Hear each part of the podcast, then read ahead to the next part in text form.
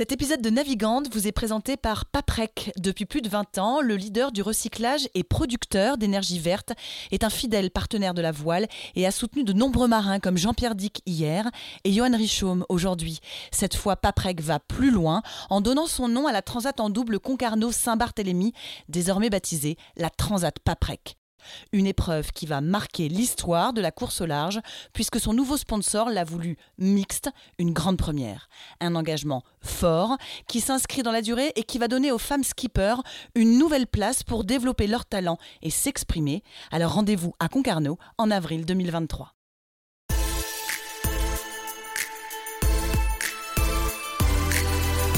Bonjour à tous, bienvenue dans Navigante, le podcast dédié aux femmes de la course au large et de la régate, celles sous les feux des projecteurs, celles de l'ombre aussi, à ces femmes compétitrices, déterminées, qui mènent parfois mille vies en une. Elles vont vous raconter leur parcours, leur bonheur, leurs cicatrices, leur place dans le monde de la voile. Elles vont nous dire ce qui les anime encore et toujours. On va partir à la rencontre de ces navigantes très inspirantes. Navigante est produit par Tip Shaft, le média des professionnels et des passionnés de voile de compétition. Tip Shaft, ce sont deux newsletters hebdomadaires en français et en anglais, des podcasts, des événements, des formations, un studio de production de contenu, ainsi qu'une plateforme de vidéos à la demande et un festival du film que vous pouvez retrouver sur tipenshaft.com. Je suis Hélène Cougoul et vous écoutez Navigante.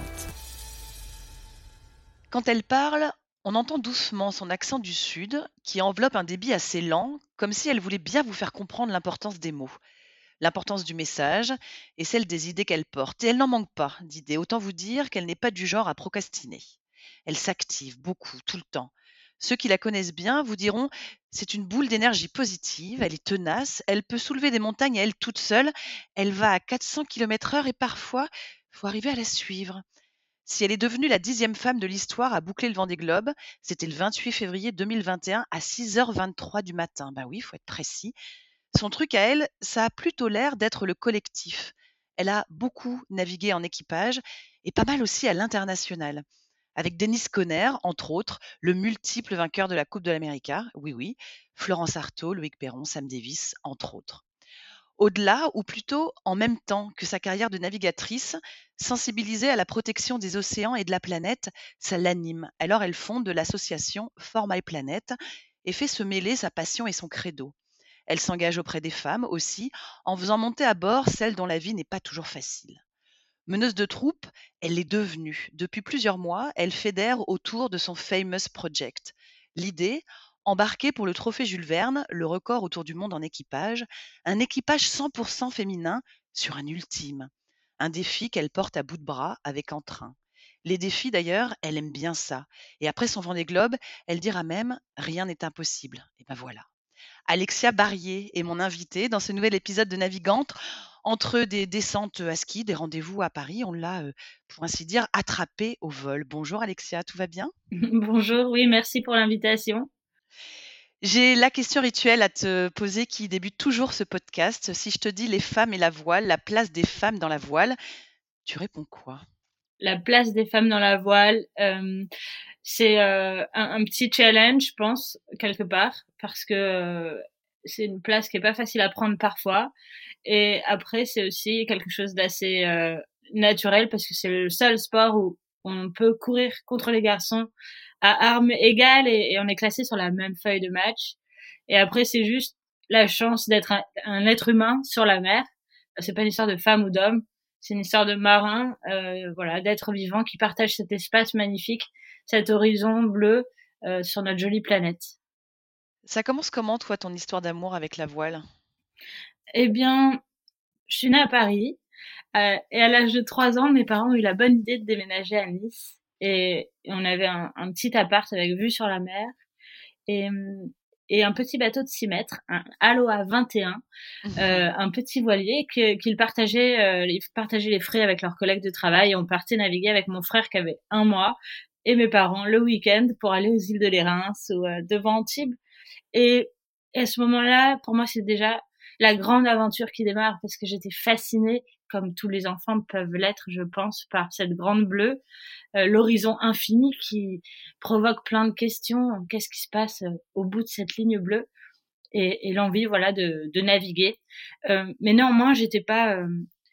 au début, j'étais plutôt dans d'autres sports à haut niveau. J'étais pas tout de suite à l'école de voile. Donc, ça a pris un peu de temps avant de, de me mettre à la compétition. Justement, c'est quoi le facteur déclencheur? À quel moment tu te dis c'est ça que c'est ça que je veux faire parce que effectivement tu n'as pas forcément le parcours très très classique d'autres d'autres marins dans, dans la course au large. Pour toi, ça a été quoi le, le moment où tu t'es dit allez je bascule? Alors j'ai commencé les courses avec mon père en course corporative. Euh, lui, il était chez Air France et son comité d'entreprise lui permettait de naviguer. Donc je l'accompagnais, j'aimais ça, mais moi j'étais basketteuse en fait. J'étais professionnelle de basket dans ma tête. J'allais terminer en NBA. J'avais 12 ans. Euh, j'étais une des meilleures basketteuses euh, de, de, ma génération parce que j'étais en équipe régionale euh, à l'époque et, euh, et j'y croyais fort. Et un jour, c'était l'heure d'arriver, de rentrer en sixième, de choisir entre le sport-études ou un cursus normal. Et là, mes parents me disent, ben en fait, tu mesures 1m58, t'es française, t'es une femme, tu vas pas aller en NBA. Et, et en plus, le niveau d'études est pas génial, donc laisse tomber, euh, laisse tomber le, le, le, sport études. Alors moi, c'était soit le haut niveau, soit rien du tout. Du coup, j'ai laissé tomber le basket. Et la chance que j'ai eue, c'est que quelques semaines après cette énorme déception, j'ai vu le premier vent des globes à la télé. Et euh, je sais pas s'il y avait mes parents derrière moi devant la télé ou mon frère. Je, je me vois vraiment encore toute seule assise, euh, les jambes croisées devant la télé avec des frissons et de me dire un, jour, euh, un jour, moi, je serai skipper euh, de, du Vendée Globe. Euh, c'est, je sais pas, c'est la tête de ces marins qui m'a fascinée, c'est l'histoire racontée lors de ce départ qui m'a embarqué. Et, et, de ce jour, j'ai, rien lâché pour arriver à être sur la ligne de départ du Vendée Globe. Donc, 28 ans plus tard. tu avais des, des modèles? Tu t'es trouvé des modèles? Mmh, en Méditerranée, euh, donc j'étais à l'école de voile, j'ai fait du laser. Encore une fois, j'ai eu un problème de gabarit, j'étais trop petite et trop légère. Ensuite, j'ai fait du match racing et là, j'ai rencontré un de mes premiers mentors, Lionel van der Hoeven, un grand navigateur, euh, qui était notre coach en match racing. Et c'est lui qui m'a fait comprendre, en fait, qu'on pouvait progresser très vite et qu'avec euh, peut-être des voyages, aller à l'international, naviguer sur différents supports, on pourrait euh, je pourrais progresser euh, bien plus vite qu'en restant en type en match racing, même si à l'époque, le centre d'entraînement était assez euh, euh, réputé, on va dire. Donc, des modèles, déjà Lionel, qui m'a vraiment aidé. Et après, je me suis jamais comparée à d'autres à d'autres skippers ou essayé d'être comme d'autres skippers. Évidemment, le parcours de Florence m'a toujours interpellée, Florence Artaud. Évidemment, j'ai eu la chance, comme tu l'as dit tout à l'heure, de naviguer avec Dennis Conner, pendant un an sur son bateau classique. Euh, mais je peux pas appeler ça des modèles. J'ai juste euh, eu la chance de naviguer avec eux, d'être équipière, et, et c'était une très très bonne euh, expérience pour moi. Le fait d'être méditerranéenne, ça m'a ça a provoqué le fait que j'ai dû voilà me débrouiller un peu plus que quand tu es dans un centre d'entraînement en Bretagne.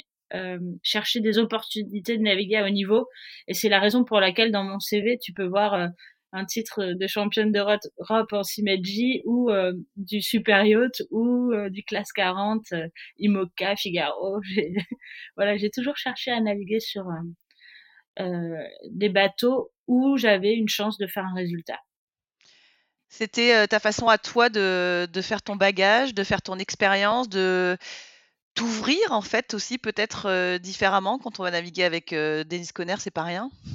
Alors, euh, je te raconte rapidement cette histoire. Euh, je suis au voile d'Antibes euh, pour payer mes études. Je fais partie de l'organisation des voiles d'Antibes. J'ai travaillé cinq ans.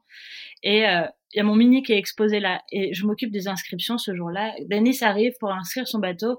Il me dit, c'est quoi ce bateau là Je lui dis, bah, c'est mon bateau. Qu'est-ce que tu vas faire? La mini transat. C'est quoi? Il me dit, t'es taré. Ça va pas la tête. Tu vas pas traverser l'Atlantique sur un bateau aussi petit. Il me dit, écoute, viens naviguer avec nous la saison en classique si t'as le temps. Et, je lui dis, moi, je me demande pas, mais, mais Denis, moi, il faut me payer pour que je vienne naviguer parce que j'ai besoin de gagner ma vie. il me regarde complètement interloqué et, et, et il décide de me donner 150 euros par jour euh, pour me faire plaisir. Donc la première course, c'est à Vintimille. J'ai un ami qui, qui m'accompagne et dans la voiture, j'ai les genoux qui tremblent comme dans les dessins animés. Une trouille. J'étais tellement. Conner, quoi. en fait, j'avais pas du tout réalisé. C'est en y allant que j'ai réalisé ce qui était en train de se passer.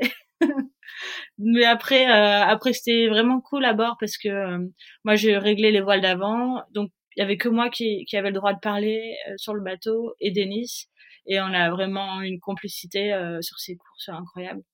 Euh, et j'ai appris beaucoup de choses sur la méthodologie justement de, de l'équipage, de comment lui il a su mener ses équipes et, et être efficace dans toutes les situations, les, les échecs ou, ou les victoires. Et c'était vraiment chouette. Alexia, je, je, rebondis sur ce que tu viens de dire. Ça dit quoi de ton caractère justement de je suis trop petite, je suis trop légère, ça va être compliqué. Euh, je suis dans le sud, euh, je suis pas vraiment du sérail, je mets des guillemets euh, à ça. J'ai pas un parcours euh, euh, si classique que ça. de saisir cette opportunité d'aller naviguer avec Denis Conner, ça dit quoi de toi? Ça dit quoi de ce que tu, ce que tu avais, voilà, comme volonté chevillée au corps? Bien, je pense que j'ai flotté au-dessus des commentaires. Euh, ou dériver au-dessus par moment ou, ou naviguer au-dessus des commentaires. Ça m'a euh, jamais vraiment touché, même si sur le coup parfois des commentaires peuvent faire mal et ça fait toujours un petit pic au cœur, mais ça m'a jamais empêché de continuer à, de suivre mon cap finalement. Euh, parce que personne n'est obligé de suivre le, le même chemin. Il n'y a pas une route pour arriver à, à, à un endroit, on voit bien avec la, victoire de Yannick Bestaven, qui a aussi un parcours un peu différent. Sur le, le dernier Vendée Globe, euh, c'est, il y a plein d'exemples comme ça dans la vie. Euh, et c'est plutôt voilà de me dire, euh, eh bien, je trace ma route. Moi, je pense être euh, sur le bon chemin. Peut-être que c'est pas le plus court, le plus efficace, mais c'est sûr où je me sens bien. C'est sûr où j'arrive à me réaliser, j'arrive à grandir, à faire des rencontres, à apprendre différentes choses, être polyvalente, pouvoir naviguer avec des anglo-saxons, des gens de toute nationalité, avoir une ouverture sur le monde. c'est aussi très important pour moi. La compétition, c'est ma vie, mais il n'y a pas que ça et, et se construire à côté euh, en tant qu'être humain, c'est aussi important, je pense. Ça t'a appris quoi de naviguer aux côtés de Florence Artaud, cette figure emblématique euh, de la voile au féminin? Ah, la Flo, bah, qu'est-ce qu'on a rigolé Enfin, c'était pas toujours drôle parce que les garçons, à son époque, l'appellent la mère tape dure. Euh, parce qu'elle était quand même, elle, a un, elle avait un sacré caractère. Euh, donc, on s'est rencontrés sur une course, l'Odyssée d'Ulysse, qui allait en Turquie, en Figaro. Elle était en double avec Luc Poupon et moi j'étais en double avec. Je me souviens même plus de son nom tellement il était insupportable. C'est pas grave. Il a pas poursuivi sa carrière de navigateur. Et du coup, aux escales, j'étais tellement énervée d'être avec ce mec et, que je passais beaucoup de temps avec Flo et Lucky euh, à, à, rigoler, à faire la fête, à décompresser des étapes de la course. Et euh, on s'est dit avec Flo, on va faire une course ensemble parce qu'on s'entendait vraiment super bien. Du coup, on a fait la Matondo Congo en classe 40 de Marseille jusqu'au Congo avec Lucky tous les trois. Et on est arrivé second, on a passé 27 jours, je crois, en mer, c'était tellement long. Flo, elle m'a appris, euh, elle m'a, enfin, donné l'exemple de ce que c'est que d'être une femme euh, libre, euh, de, de faire aucun compromis sur ce qu'on aime dans la vie, une femme vraiment humaine, généreuse et évidemment un excellent marin. Mis à part le fait qu'elle avait besoin de lunettes pour lire euh, ce qui était écrit sur l'ordinateur ou sur les écrans, elle avait pas besoin de ça en fait. elle savait barrer un bateau les yeux fermés et elle m'a beaucoup appris sur la manière de barrer un bateau. Sur le classe 40, euh, on voyait dans ses yeux qu'elle était encore sur son trimaran et elle barrait avec une telle finesse, c'était magique. Alexia allait faire le Vendée Globe. Ça voulait dire quoi pour toi d'être euh, sur cette ligne de départ en, en 2020 En 2017, 2018, il y a un sponsor qui m'appelle et qui me dit Alexia, on va construire un bateau pour euh, le prochain Vendée Globe pour 2020. Et, euh, et c'est juste incroyable parce que c'est très rare qu'on t'appelle pour te dire ça. Donc on travaille pendant six mois avec euh, Juan Jean, Vincent Rioux sur comment quel bateau on pourrait construire, puisque moi je voulais travailler avec lui. Et euh, du jour au lendemain, ce, sponsor disparaît. Euh, elle est assez dure parce que moi j'ai quand même engagé ma réputation.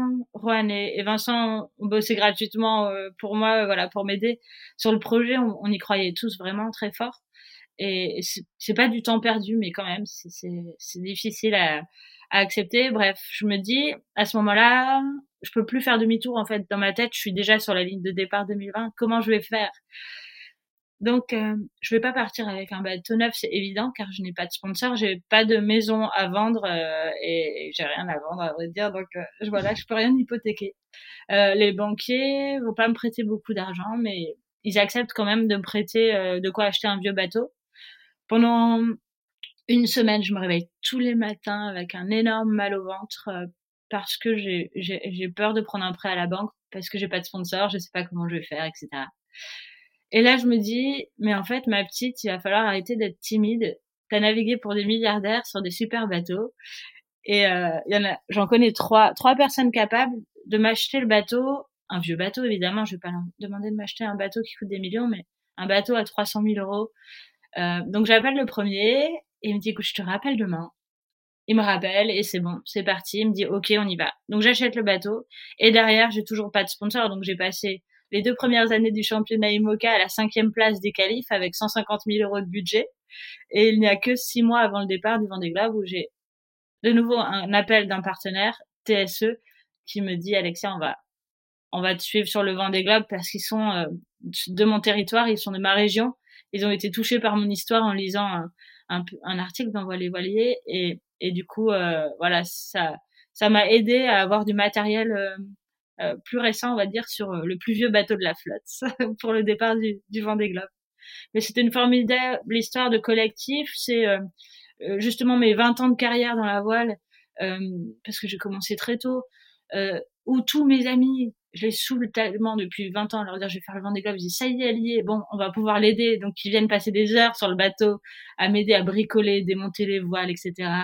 Et ça a été une formidable aventure, voilà, à partager avec beaucoup de monde, très fatigant pour moi, euh, mais je, je n'y ai même pas pensé en fait. J'étais juste ravie d'être en train de réaliser ce rêve de petite fille. Alexia, tu, parles de, ces mécènes, de ces entreprises euh, qui, t'accompagnent pour ce Vendée Globe. Alors, au-delà des contacts que tu as de, de ta fougue et de ton entrain, euh, tu leur dis quoi, en fait, euh, à ces gens-là? Comment, c'est un peu dur ce que je vais dire, mais bon, ça fait aussi partie du métier. Comment tu vas te vendre, toi? c'est vrai qu'il faut savoir se vendre dans notre euh, sport et, et c'est pas toujours les meilleurs navigateurs qui ont les meilleurs budgets. Euh, ça, c'est une réalité.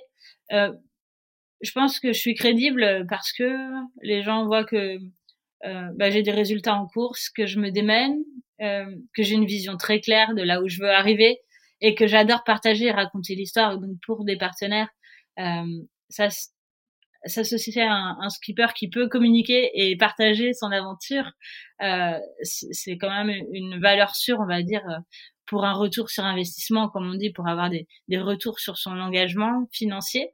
Euh, donc voilà, je pense que c'est ça, c'est la, la plus grande qualité que je peux avoir, peut-être, c'est d'avoir envie de partager.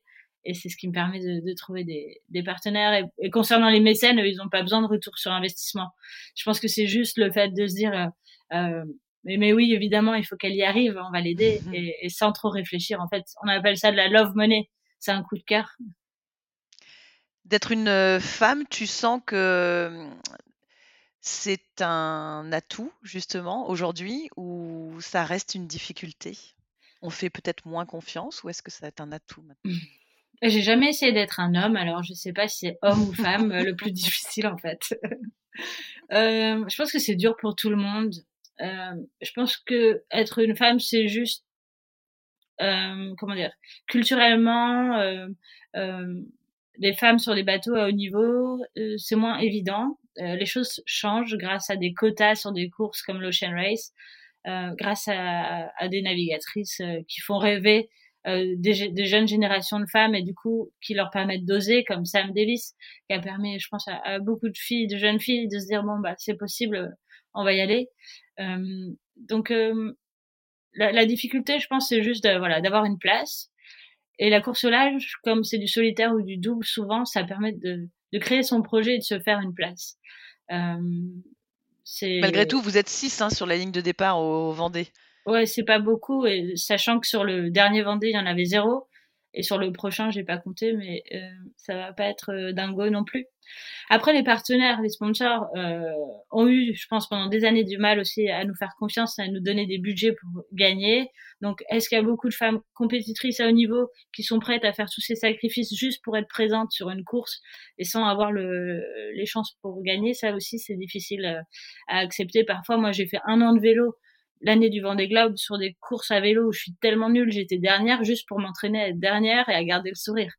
Euh, c'est voilà, c'est quelque chose euh, qui est pas facile à, à envisager. Néanmoins, l'expérience de le faire, euh, euh c'est bien, c'est très riche et c'est très important d'y aller, même si on n'a pas toutes les armes pour gagner. Après, sur les équipages, c'est encore différent. Je regardais un peu les équipages du Trophée Jules Verne. Il y a eu zéro, zéro femme sur les équipages, à part Tracy Edwards, qui a fait un équipage 100% féminin. En 98. Ouais, mm. il y a 25 ans. À part Donna Bertarelli, euh, qui a monté son projet, il y a aucun équipage de garçons qui a invité une fille. Mais bon, c'était peut-être euh, une autre époque. Ça, on entend ton, on entend ton ton. Ouais. Euh, moi, euh, contrairement aux éditeurs, je, je, vois tes yeux. Tu es euh, éberlué quand tu dis ça. C'est vrai que c'est au secours. J'ai envie de dire au secours. Mais pourquoi? C'est quoi le problème en fait euh? C'est juste, je pense, je sais pas, j'ai pas de réponse. Tout le monde me demande quand tu vois, je, je parle du projet, je, je raconte pourquoi on part sur The Famous Project, etc. Ils me demandent pourquoi les garçons n'invitent pas les filles sur leur bateau. Mais je ne sais pas, je n'ai pas de réponse. Peut-être c'est juste une question d'habitude on n'a pas l'habitude de voilà de, cette mixité, on n'a pas le goût de de, d'essayer de, connaître les talents euh, les talents que peuvent avoir les femmes ou les, particularités parce que évidemment on n'a pas la même force mais on sait très bien que la voile c'est pas une question de, de force quand on voit les gabarits de euh, Loïc Perron, Franck Hamas, euh, Florence Artaud, enfin voilà, c'est tout le monde n'est pas bâti comme Francis Joyon. Heureusement, autrement j'aurais dû encore trouver un autre sport. Et alors justement, on va en parler évidemment de, du Famous euh, Project. Euh, j'ai deux petites questions en ce qui concerne ton, ton Vendée. Toi, de ton point de vue, il faudrait, il faudrait quoi pour que bah, on ait plus que six femmes ou bah, zéro effectivement sur le Vendée euh, d'il y, a, y a huit ans? Sur, sur la ligne de départ, ça doit passer par quoi? Il y a tellement de sujets déjà avoir plus de femmes à la base de la pyramide, euh, mais ça, c'est en train d'évoluer. En Mini, en Figaro, ça bouge. Après, par exemple, euh, quand tu fais une carrière en IMOCA et que tu es une femme, il y a un moment, tu fais ça entre peut-être 25 et 45 ans, il y a un moment où tu vas être maman. Donc, euh, aménager aussi des phases où on peut avoir des points de qualification quand on est enceinte pendant, je sais pas, de nous donner un an de points de, bonification ou, de nous permettre en fait un aménagement du euh, voilà à, notre statut parce que je trouve ça assez injuste que les garçons puissent être papa et le leur bébé à, quelques semaines ou quelques mois et ils partent sur le vent des glaives et ça c'est pas possible pour une femme. C'est comme ça ok mais il faut quand même je pense essayer de faire évoluer euh, euh, tous ces sujets sociétaux et c'est pas que sur le vent des globes c'est dans dans plein d'autres secteurs et, et, dans la vie de l'entreprise, euh, il y a les mêmes problématiques. Donc euh, c'est juste que le sport voilà prenne en compte euh, les particularités de chacun et essaye de, de s'adapter et de pas dire ça n'existe pas, on peut pas le faire, mais juste on va essayer d'être un peu dans le progrès et marcher vers vers, voilà, vers un, un, peu plus d'humanité dans, dans, dans ces questions-là. 111 jours toute seule en mer autour de la planète. T'en gardes quoi deux ans après, allez, un an et demi après? 100 jours tout seul, en pleine nature, au contact de la vie sauvage, sans voir un seul être humain, une seule fois la Terre, le Cap Horn. Je pense que c'est une chance unique et qui n'est donnée qu'aux skippers du Vendée Globe. Parce que même si tu es un ermite en montagne, tu auras toujours un couillon pour venir t'offrir un pépito, alors que tu veux juste être tout seul. Donc, c'est vraiment, pour moi, ça a été euh, une expérience euh, voilà, unique, euh, absolument fantastique. Chaque jour de ces 100 jours, j'ai souri ou j'ai ri. Évidemment, j'ai aussi pleuré, crié, eu mal, c'était difficile. terminer le tour du monde, c'est une grande fierté, avant tout pour tous les gens, tous ces gens que j'ai saoulées, comme je l'ai dit pendant 20 ans, qui ont crié en moi et qui m'ont soutenue. Évidemment, une fierté pour moi, mais euh, voilà, moi, je suis vraiment, que tu l'as compris, dans, dans la coopération, dans la collaboration et, et, les histoires de groupe. Je trouve ça super intéressant. Donc, euh, ouais, c'est, je, je réalise toujours pas vraiment, je pense. Parce que quand je regarde les vidéos, je me dis c'est qui cette meuf là sur le bateau rose? Ah mais c'est moi. mais euh, ouais. Et après, tu sais, je me suis fracturé le dos dix jours avant l'arrivée et j'ai passé une semaine à ramper comme un petit ver de terre parce que je pouvais plus marcher, plus tourner les manivelles. Et ça, euh, c'est une très bonne euh, euh leçon pour moi de me dire ton cerveau est capable enfin ton corps et ton cerveau sont capables de tellement de choses que tu n'envisages même pas.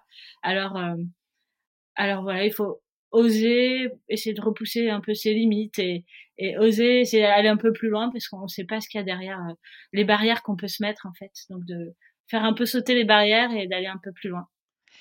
De vouloir monter un équipage 100% féminin pour aller faire le Jules Verne à bord d'un ultime, c'est ça, faire sauter euh, les barrières, c'est euh, ce vent des globes qui te dit bah en fait tout est tout rien n'est impossible, comme tu l'as dit. Mmh Est-ce que de monter ce projet-là, c'est aussi l'idée que rien n'est impossible?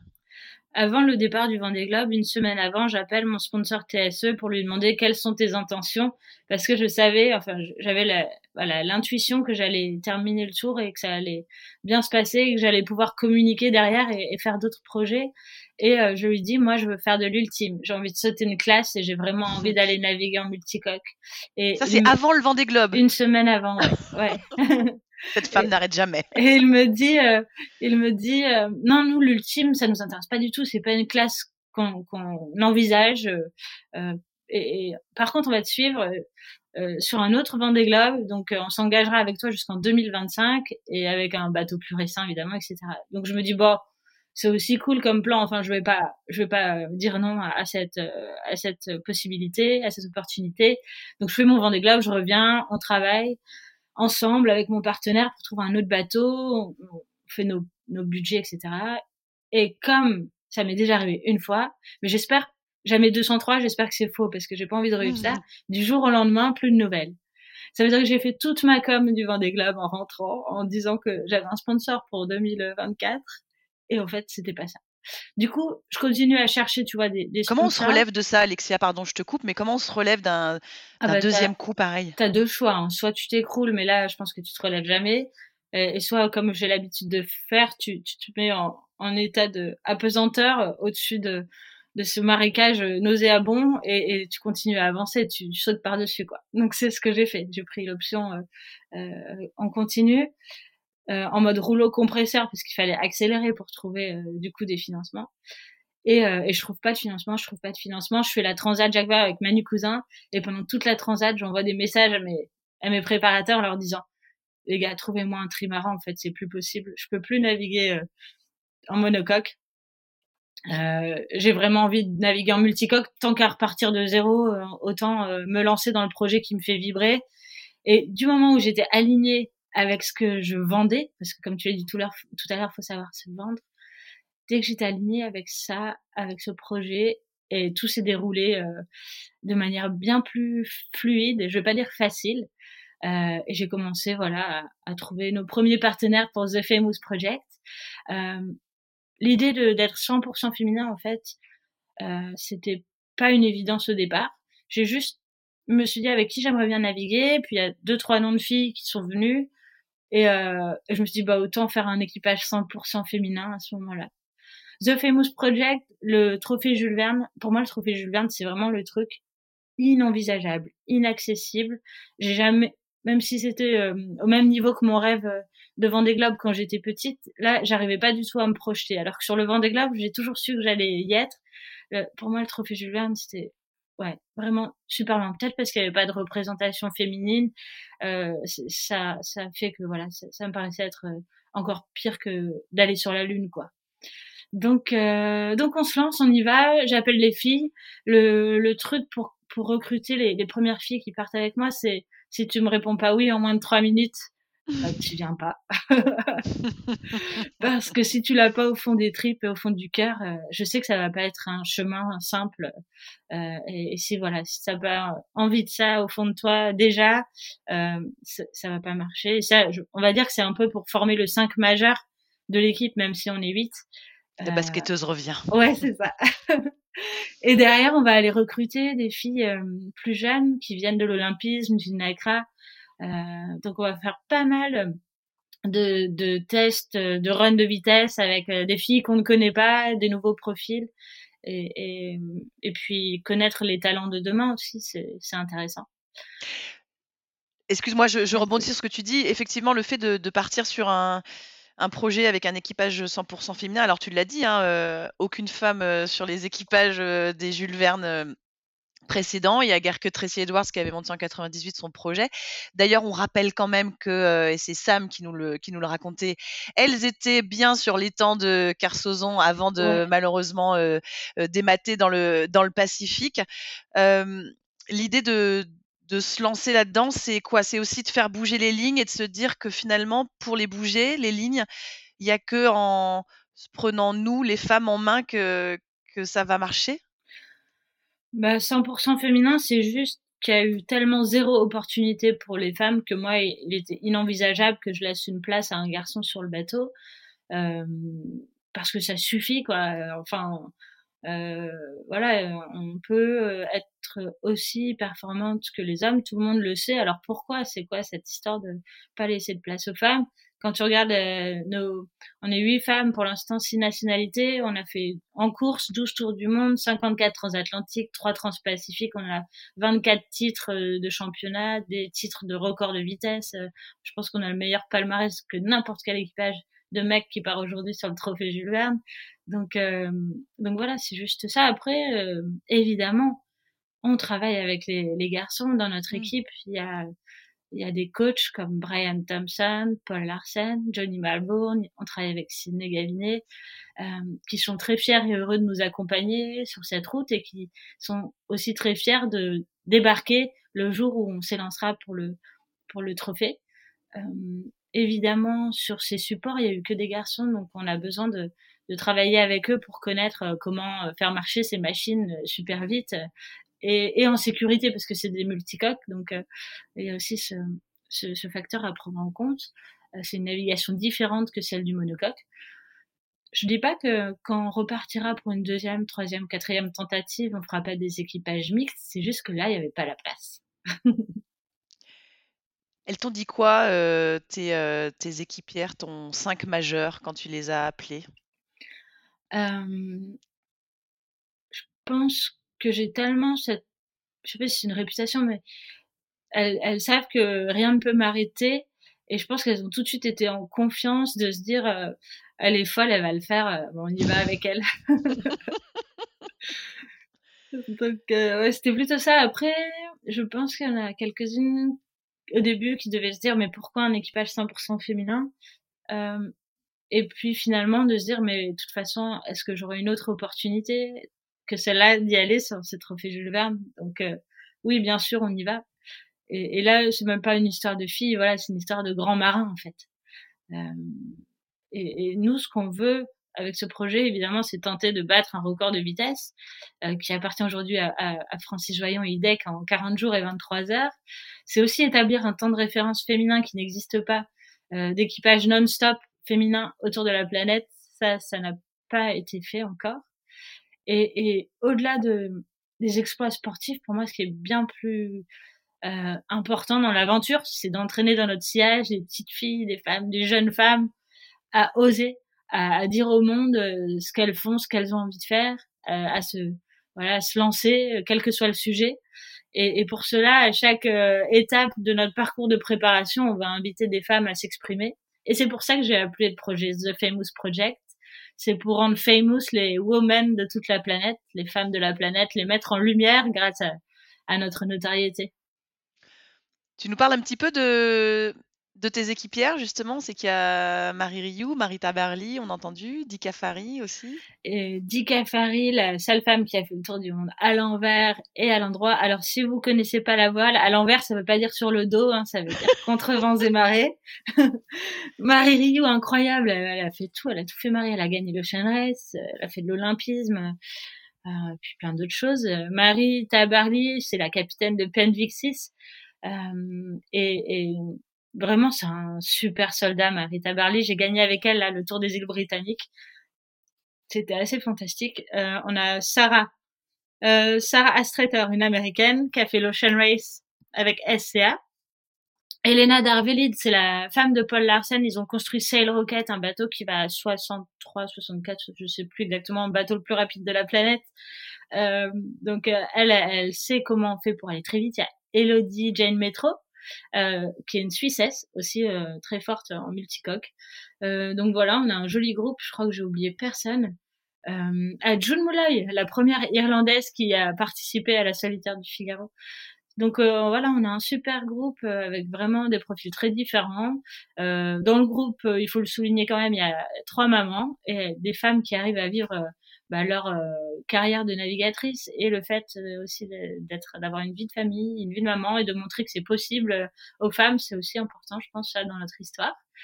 Donc, on va faire notre premier entraînement le 6 février à la Grande Motte. donc, on lance l'aventure et, et on fait notre premier entraînement sur des petits monocoques en Elliott en match racing euh, j'ai choisi cette option pour pas se mettre la pression sur le support, mais vraiment euh, créer un groupe euh, et, et s'amuser ensemble.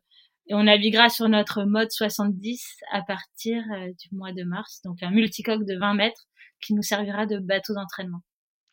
Il y a encore des sous à aller chercher, Alexia? On a, on annoncera le 13 juin à Paris euh, nos trois premiers sponsors euh, et il nous manque encore un, bout de budget donc ouais on cherche encore des partenaires notamment on aimerait bien avoir un timekeeper une marque horlogère pour chronométrer tous nos records intermédiaires avant le grand record.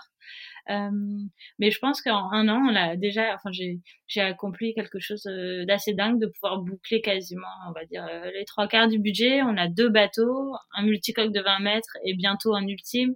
Donc, ouais, c'est fantastique. Quand on regarde ton parcours, Alexia, il y a évidemment cette incroyable expérience acquise sur l'eau, les exploits réalisés, la compétition. On sent que c'est vecteur de plus que ça. On l'a compris à travers tout ce que tu nous as dit. C'est vecteur de quoi aussi cette vie-là sur l'eau, la voile? Mmh, j'ai pas parlé de, de For My Planet, de mon association que j'ai créée il y a 12 ans pour préserver mon terrain de jeu. mais c'est, je pense, pour moi, la, la navigation, le fait d'être skipper, de faire de la course au large, c'est porteur de tellement de valeurs, de solidarité, d'humanité, mais aussi de vivre en harmonie euh, avec euh, les éléments, trouver son équilibre sur la planète, laisser de la place euh, aux espèces vivantes de cette planète et coopérer avec les autres êtres humains. On n'est pas obligé d'écraser les autres pour pour gagner et on l'a bien vu sur le dernier Vendée Globe et c'est vraiment une particularité de notre sport pour pour faire un Vendée Globe, il faut aussi savoir s'occuper des autres parce que la seule personne qui pourra te sauver la vie, c'est c'est ton tes concurrents, les concurrents de, de, ta course. Donc euh, voilà, pour moi, la, la course large, c'est vraiment un, sport euh, différent de tous les autres sports.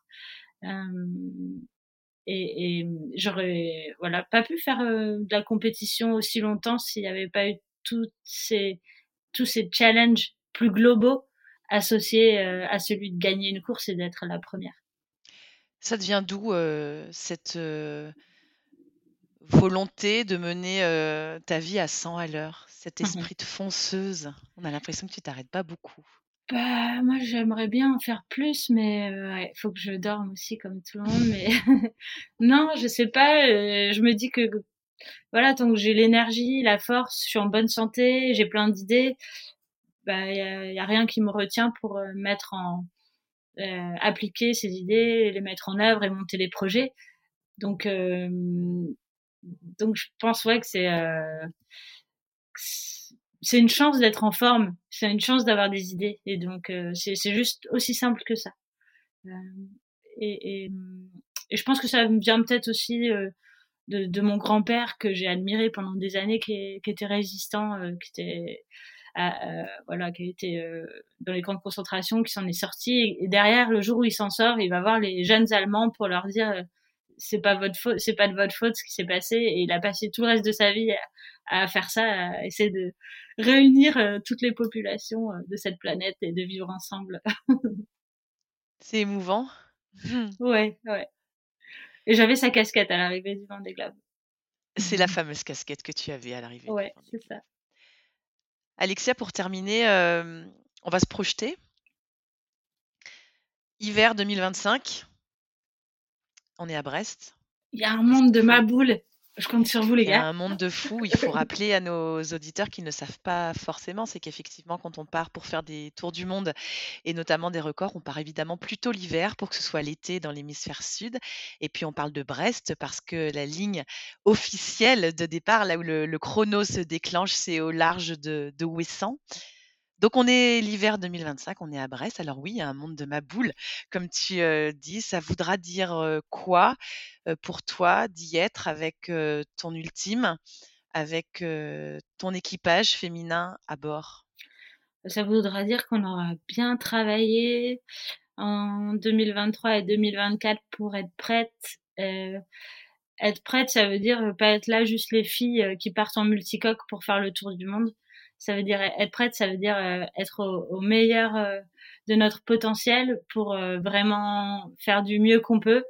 Et moi, dès, dès la, première seconde où on naviguera ensemble sur ce tour du monde, mon, objectif principal aussi, c'est de ramener tout le monde à la maison.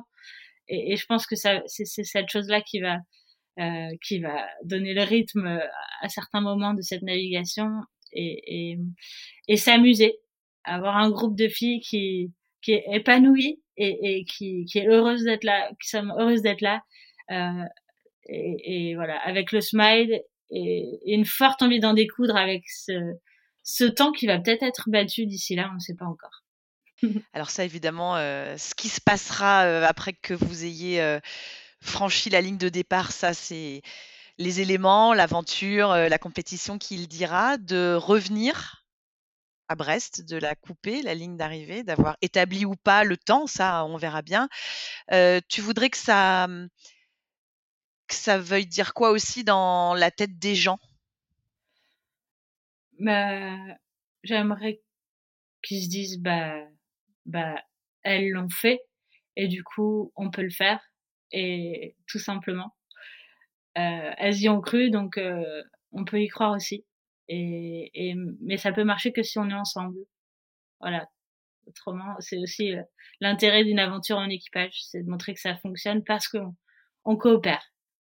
Merci beaucoup Alexia Barrier d'avoir été euh, mon invité dans, dans, ce nouvel épisode de Navigante. On vous souhaite évidemment que The Famous Project le soit très très famous. Et puis euh, bah, on vous souhaite plein de bonnes choses aussi pour euh, ces prochains mois et cette année 2023. Euh, Merci Alexia. Merci infiniment. Merci beaucoup.